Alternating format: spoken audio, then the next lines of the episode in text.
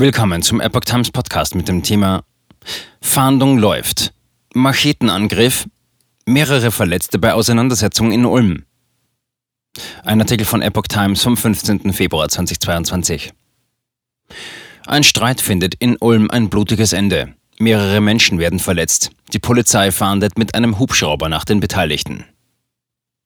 Mehrere Menschen sind bei einer Auseinandersetzung in Ulm verletzt worden. Ein Sprecher der Polizei sprach zunächst von drei bis fünf Verwundeten.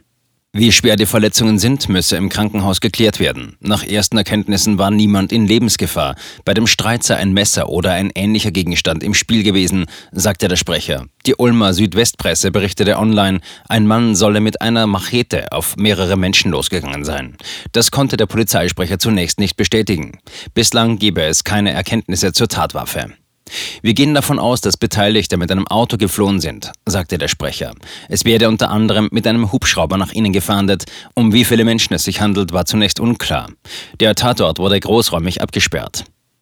Gegend nicht für Konflikte krimineller Banden bekannt. Die Tat geschah laut Polizei kurz vor 18 Uhr in der Nähe einer Bar in der Oststadt von Ulm. Auf dem Gehsteig vor parkenden Autos war am Abend noch ein Blutfleck zu sehen. Der Wirt stand nach der Tat vor seiner Bar und berichtete, er habe von dem Streit in unmittelbarer Nähe des Lokals erst erfahren, als die Polizei mit mehreren Wagen und Blaulicht vorgefahren sei. Polizisten seien schwer bewaffnet am Lokal vorbeigegangen.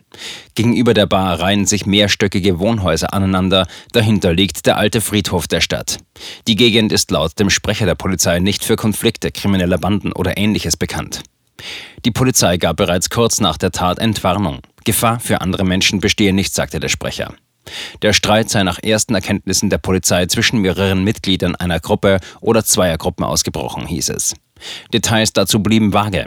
Das sind die wenigen Erkenntnisse, die wir jetzt haben, sagte der Polizeisprecher. Die Ermittlungen seiner Kolleginnen und Kollegen vor Ort hätten gerade erst begonnen.